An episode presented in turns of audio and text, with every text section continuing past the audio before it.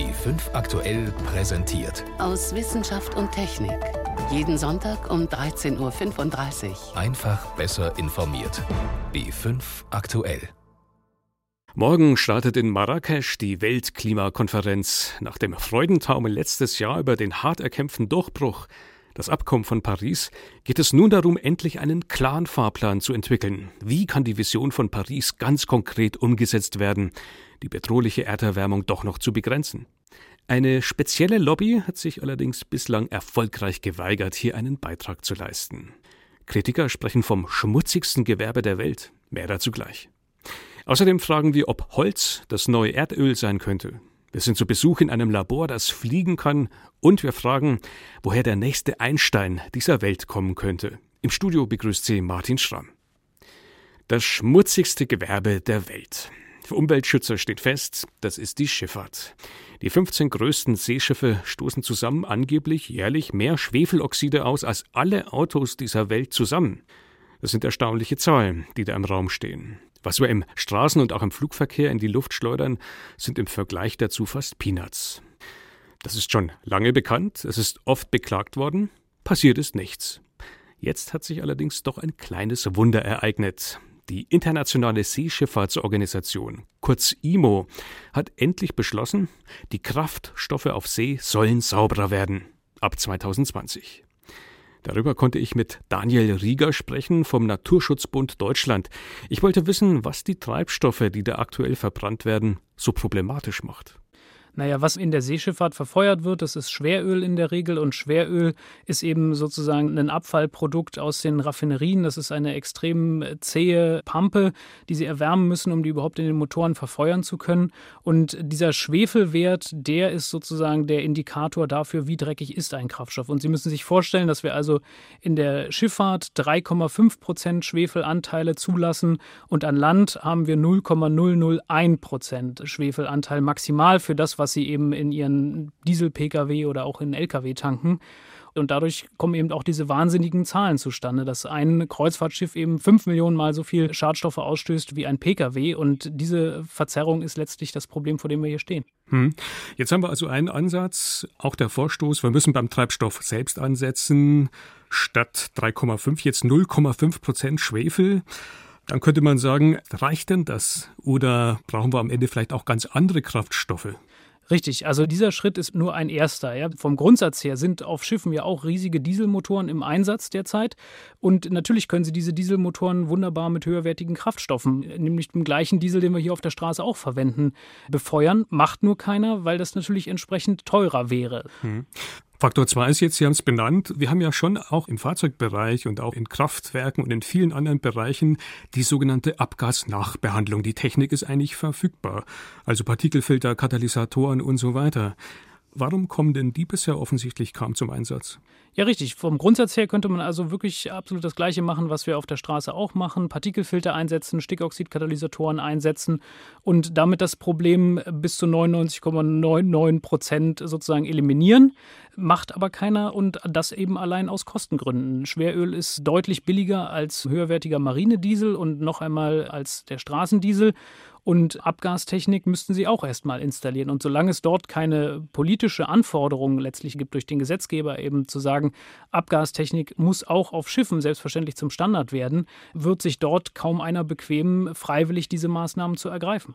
Da ist ja wohl der Zusammenhang auch der, ich kann diese Abgasnachbehandlung eigentlich nur dann einsetzen, wenn ich auch schwefelarmen Diesel nutze, oder? Ganz richtig. Also wenn Sie Schweröl verbrennen, dann haben Sie dort so eine enorme Rußentwicklung, letztlich solche Ausflockungen in den Abgasen, dass jeder Partikelfilter sich innerhalb kürzester Zeit zusetzen würde. Das heißt, das ist beides nicht kompatibel. Sie müssen höherwertigen Kraftstoff verwenden und dann können Sie eben auch die Abgase anschließend herausfiltern. Aber damit hätten wir doch jetzt das Tor geöffnet hin zu dieser Abgasnachbehandlung, wenn jetzt der Treibstoff selbst sauberer wird?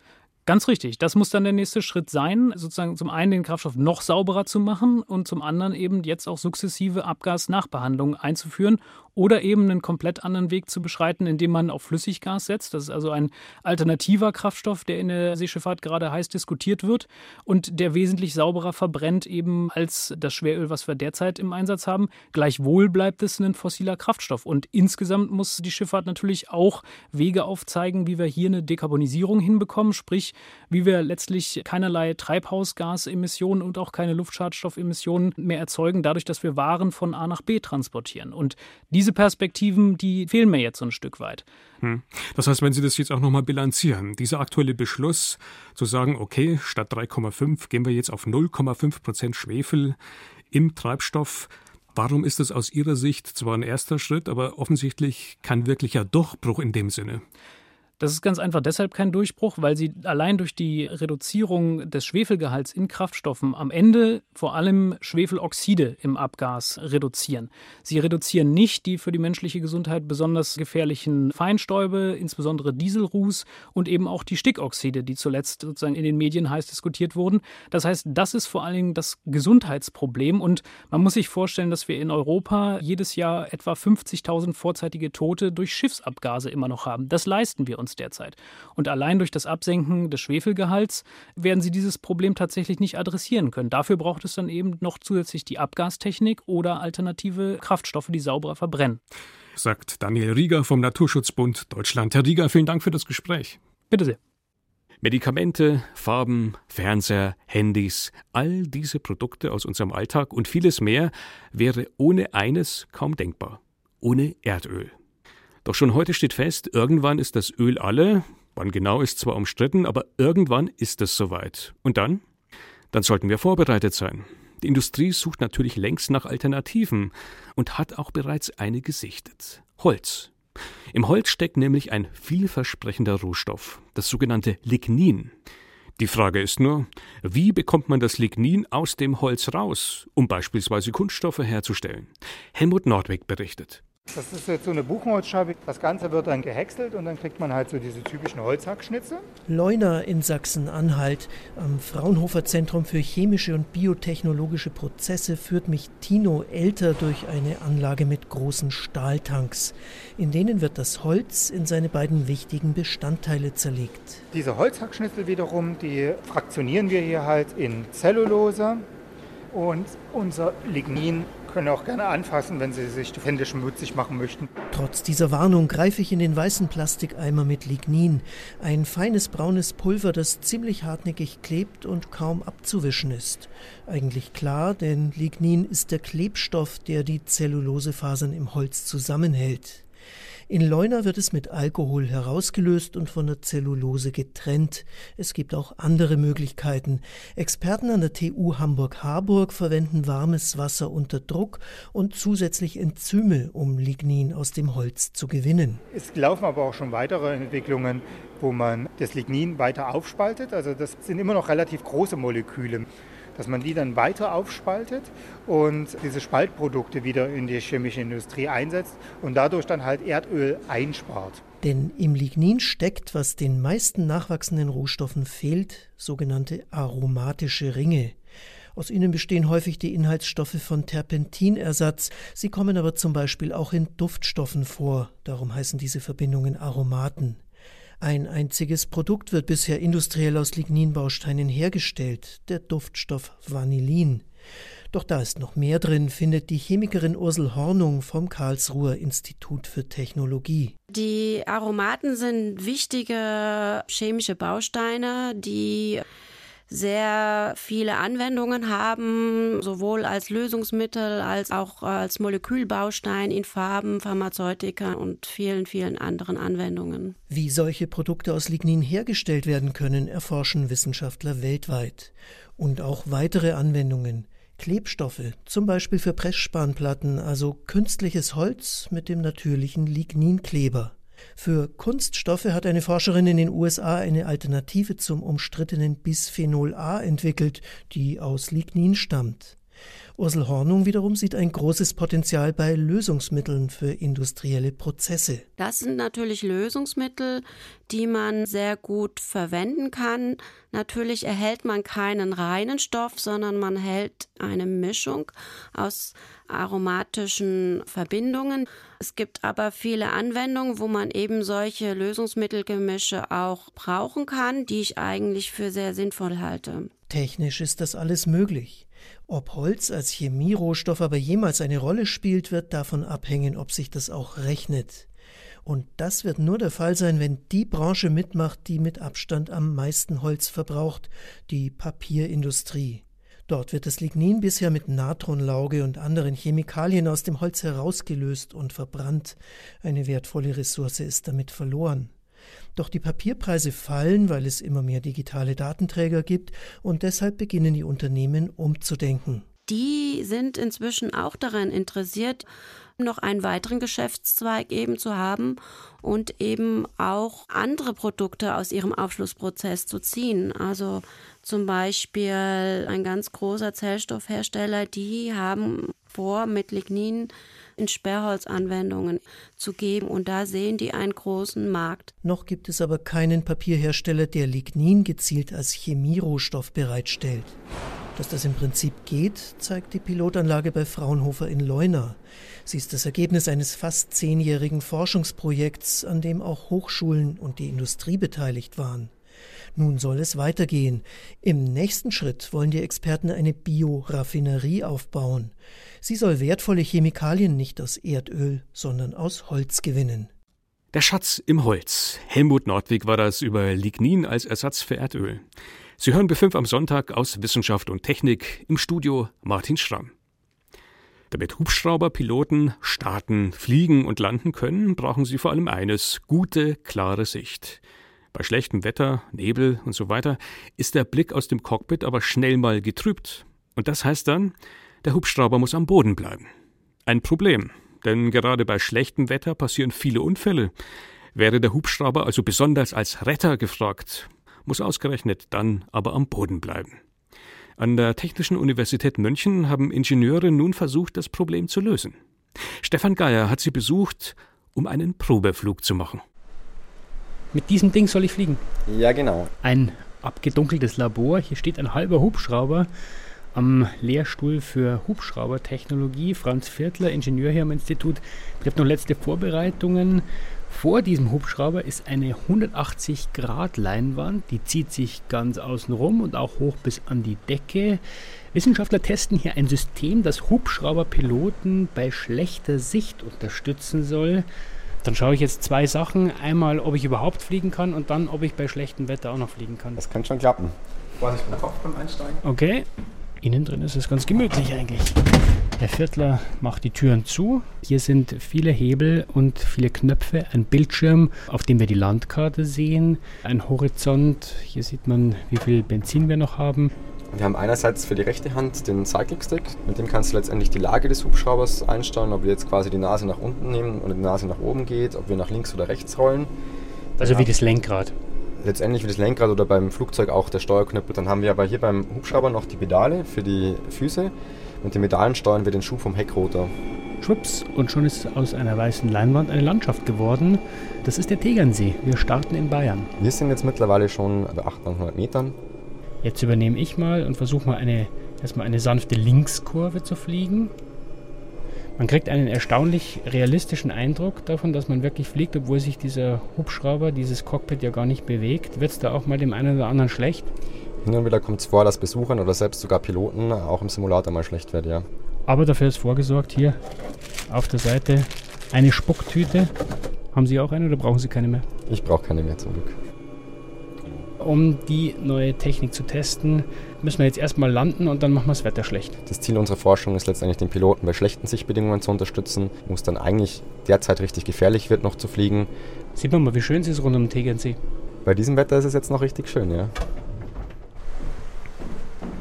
So, jetzt in den Kofferraum des Hubschraubers. Der hier ist nämlich offen, ist ja ein Simulator. Herr Viertler sitzt hier sozusagen an der Wetterstation. Genau, von hier hinten können wir sämtliche Bedingungen in der Simulation einstellen, aber vor allem für unsere Forschung wichtig können das Wetter einstellen, ob wir jetzt äh, Wolken haben oder extrem schlechte Sichtbedingungen durch Nebel zum Beispiel. Das heißt, das System, das dem Piloten bei schlechter Sicht hilft, könnte mir als Laien auch helfen, um ein Hindernis rumzufliegen. Ja, es setzt natürlich ein gewisses Training voraus, sodass man damit dann auch sicher umgehen kann. Dann stellen Sie mal richtig schlechtes Wetter ein. Zum Beispiel 200 Meter. Das heißt, es ist nur noch sehr wenig Restsicht vorhanden für den Piloten. Und wir gehen wieder ins Cockpit und fliegen bei schlechter Sicht. Zurück im Cockpit. Wir müssen jetzt zu einem Unfallort fliegen. Normalerweise würde der Hubschrauber nicht starten bei diesen Sichtbedingungen. Das ist schon extrem schlecht. Das heißt, ein normaler Pilot würde sagen, nee, das ist mir zu gefährlich, jetzt am Tegernsee jemanden zu retten. Genau, normalerweise würde man jetzt bei den Sichtbedingungen äh, vermutlich nicht mal den Einsatz starten. Jetzt kommt diese neue Technik zum Tragen. Herr Viertler setzt mir dieses Gerät auf den Kopf, klappt zwei Brillengläser, große Glasscheiben vor meine Augen. Ah, und jetzt sehe ich nicht nur den Nebel draußen, also da vorne sehe ich zum Beispiel den Berg, den sehe ich so nicht. Du bekommst jetzt hier halt zusätzliche Informationen eingeblendet, kannst aber letztendlich den Blick immer nach außen richten, um so letztendlich die Realität auch noch im Blick zu haben. Woher kommt dieser Berg? Genau, dieser Berg, der kommt jetzt in dem Fall aus einer Datenbank. Allerdings blenden wir auch Hindernisse ein, die durch über eine Sensorik erfasst werden, weil es wird immer Hindernisse geben. Ein Baukran zum Beispiel. Ein Baukran, mobiles Objekt, das nicht in der Datenbank erfasst werden kann. Ein Baukran. Das war haarscharf, ja. Ich tue mich jetzt auch schwer beim Fliegen, weil ich habe leider die Unterstützung gerade nicht auf. Stimmt, Sie fliegen ja auf Sicht. Ich fliege jetzt quasi auf Sicht und tue mich hier schon dementsprechend schwer. So, jetzt wird es ernst. Jetzt muss ich selber mal ran. Ich muss es selber ausprobieren. Ich habe das Fliegen ja geübt. Sie übergeben mir den Steuerknüppel. Genau, aber Achtung. In meiner virtuellen Brille sehe ich, wie viele Häuser hier eigentlich stehen. Wenn ich durch die Fensterscheibe durchschaue, sehe ich gar nichts. Das ist auch das Problem, dass dem Piloten gegenüberstehen. Da vorne ist wieder dieser Baukran und versuche ganz vorsichtig an dem vorbei zu fliegen. Jetzt sehe ich ihn in der realen Welt. Oh, das wird knapp. Das war ein bisschen sehr schwungvoll, aber ich glaube, ich komme zumindest außen rum, oder? Ich denke, ich sehe es noch nicht. ja. Erfolgreich umflogen. Aber sehr knapp, das waren ja 10 Meter. Sie haben ja auch eine große Studie gemacht mit echten Hubschrauberpiloten. Was war denn für die der größte Nutzen dieses Systems? Der Nutzen ist letztendlich, dass die Hindernisse frühzeitig erkannt werden können. Das heißt, die Piloten haben mehr Zeit zu reagieren auf die Hindernisse, sodass die Arbeitsbelastung dementsprechend niedriger ist. Sie fühlen sich sicherer, weil sie früher reagieren können und damit haben sie natürlich auch Kapazitäten frei, um andere Tätigkeiten durchführen zu können. Und wo landen wir jetzt? Da. Wir landen am freien Feld. Und schon sind wir am Boden. Ungetrübter Blick trotz widriger Sichtverhältnisse. Stefan Geier war im Hubschrauber-Simulator der TU München. Von wo kommt der nächste Einstein dieser Welt? Also der nächste geniale Vordenker? Für eine Initiative in Afrika steht fest, der nächste Einstein soll aus Afrika kommen. Zumindest sollte man, so die Überzeugung, alles dafür tun, um Talente auch in Afrika zu fördern und nicht selbstverliebt mit westlicher Brille zu unterstellen, Physik bzw. Mathe-Genies, die kommen doch nur aus Europa oder den USA. Speziell Afrika könnte von jungen Mathematikern profitieren. Die helfen, ganz praktische Probleme zu lösen. Bettina Rühl stellt die Initiative vor und hat eines der hoffnungsvollen Talente in Tansania besucht. Passanten drängen sich durch die Gasse, halten an den Garküchen oder vor kleinen Holzbuden mit dem Nötigsten für den täglichen Bedarf. Laman Gaspar hat kaum einen Blick für den Trubel. Er kommt täglich hier vorbei, auf dem Weg zu seinem Zimmer im Studentenwohnheim der Universität von Dar es Salaam. Meine Eltern waren sehr arm. Mein Vater starb leider, als ich noch in der Grundschule war, sodass meine Mutter alleine für mich sorgen musste. Sie hatte ein Feld und wenn ich mittags aus der Schule kam, half ich ihr bei der Feldarbeit. Mit etwas Glück verdienten wir genug, um die Schulgebühren für mich bezahlen zu können. Rechnen war also eine Überlebenskunst, als er klein war, denn jeder Schilling zählte. Heute rechnet der inzwischen 28-Jährige jeden Tag fünf bis sechs Stunden.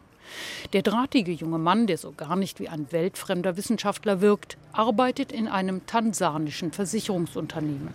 Parallel dazu macht er an der Universität von Dar es Salaam einen Master of Science, eine Forschungsarbeit in Vorbereitung der Doktorarbeit. Dass er so weit gekommen ist, verdankt er einem Programm zur Förderung mathematischer Wissenschaften in Afrika mit dem Namen AIMS, African Institute for Mathematical Science. Der britische Mathematiker Mark Roberts ist Direktor des Tansanischen Instituts.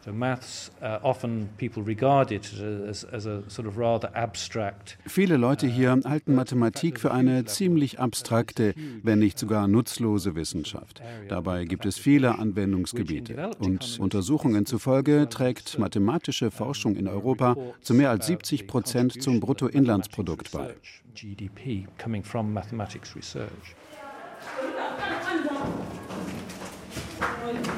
Roberts führt durch das große, fast leere Institut. Es liegt in Bagamoyo, der früheren Kolonialhauptstadt. Das Gebäude, in dem die Studierenden und Dozenten während des Semesters zusammen leben und lernen, war bis vor wenigen Jahren Residenz einer tansanischen industriellen Familie. Kurz bevor der dritte Jahrgang an Studierenden anreist, wird es nochmals umgebaut und ist deshalb gerade leer. In Afrika ist der Bedarf an mathematischen Fähigkeiten auf allen Ebenen riesig, also von Grundrechenarten bis hinauf zu mathematischer Forschung. Womöglich konzentrieren wir uns etwas mehr auf das höhere Niveau, aber wir haben auch viele Kurse, in denen wir beispielsweise Statistik unterrichten oder die Verwendung von mathematischen Modellen in der Epidemiologie, in der Landwirtschaft, der Klimaforschung, der Finanz- und Wirtschaftswissenschaft. Die Studierenden kommen aus allen Ländern des Kontinents. Im nächsten Jahrgang werden 22 Frauen sein und 13 Männer. Damit ihre oder seine wirtschaftliche Situation niemanden ausschließt, bekommen alle Nachwuchswissenschaftler ein Stipendium und alle Kosten übernommen, wie die Anreise zum Institut. Laban Gaspar sieht darin nicht die einzige Herausforderung. Das liegt am Umfeld der Menschen. Die meisten Schüler haben kaum Matheunterricht. Als Studenten fehlt ihnen jedes Verständnis dafür. Wenn ich zeigen kann, dass Mathe sinnvoll ist, werde ich andere für diese Wissenschaft gewinnen. Die Versicherung, bei der er arbeitet, hat ihm das Forschungsthema für seinen Master of Science gegeben und auch die Daten dafür zur Verfügung gestellt. Gaspar entwickelt nun ein mathematisches Modell, mit dem Versicherungen die Höhe der Schadenforderungen einschätzen können, die auf sie zukommen werden. Meine Zukunft ist vielversprechend. Erst einmal möchte ich den Master of Science abschließen und dann sehe ich, was sich ergibt. Aber ich verspreche mir viel Gutes after this masters. Vor allem freut er sich auf den nächsten wissenschaftlichen Schritt, seine Doktorarbeit. Mathematik für ein besseres Leben. Bettina Rühl hat die Next Einstein-Initiative in Tansania besucht. Und damit geht der Wochenrückblick aus Wissenschaft und Technik zu Ende. Im Studio war Martin Schramm.